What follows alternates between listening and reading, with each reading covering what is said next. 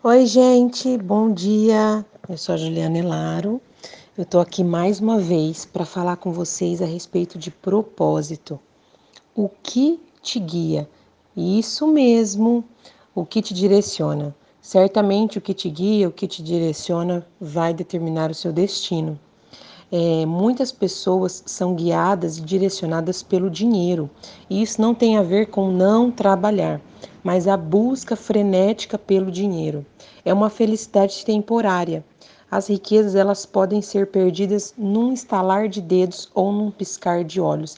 É uma coisa que passa depressa demais. Você já deve ter ouvido um testemunho de alguém que tinha muito dinheiro e quando essa pessoa faleceu, trouxe grande conflito para a família. Pessoas brigaram entre si, venderam e toda aquela riqueza acabou sendo perdida. Ou seja, essa pessoa que deixou toda essa riqueza gastou a sua vida toda para acumular essa riqueza. Porém, as pessoas que foram é, beneficiadas por essa riqueza não tiveram é, grande satisfação. Isso trouxe conflito, isso talvez foi usado de uma maneira errada, enfim, ou seja, a pessoa gastou toda a sua vida para conquistar algo que ela mesma não aproveitou e acabou trazendo discórdia. Eu não digo para você não trabalhar, mas isso não pode ser o seu guia, isso não pode direcionar, determinar o seu destino. Você não pode gastar a sua vida, que é algo precioso, que Jesus morreu na, na cruz para nos dar, uma vida em abundância, só sendo direcionado apaixonado por dinheiro,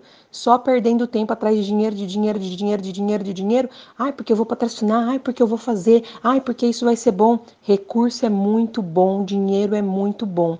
Porém, isso não pode ser a nossa direção, o propósito da nossa existência não pode estar baseado no dinheiro. Você não pode gastar a sua vida toda nisso, porque riquezas são vendidas, são perdidas, a traça e o ferrugem consome, porém um legado, que é algo que você vai imprimir nas pessoas, ninguém vai poder roubar.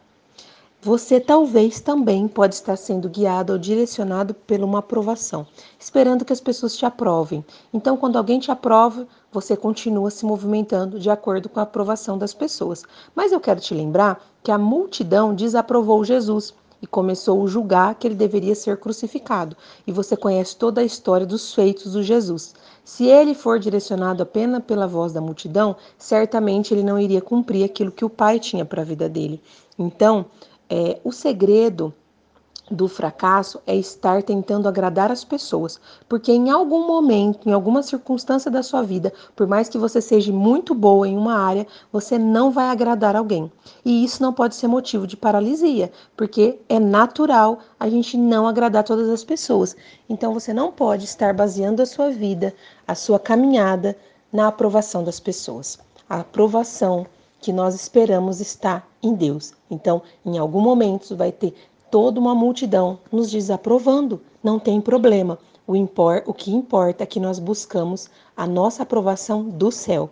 Então, se você não é elogiada, se você não é impulsionada, se você de repente não está agradando alguém ou um número de pessoas, não se preocupe, isso é natural para a vida de todo mundo. Então, não baseie a sua vida, o seu movimentar no reino do Senhor na aprovação das pessoas. Isso é um fracasso. Porque, como eu disse, você pode ser muito boa e em algum momento você não vai estar agradando alguém. Se movimente de acordo com o céu. O céu nunca parou, ele está em movimento.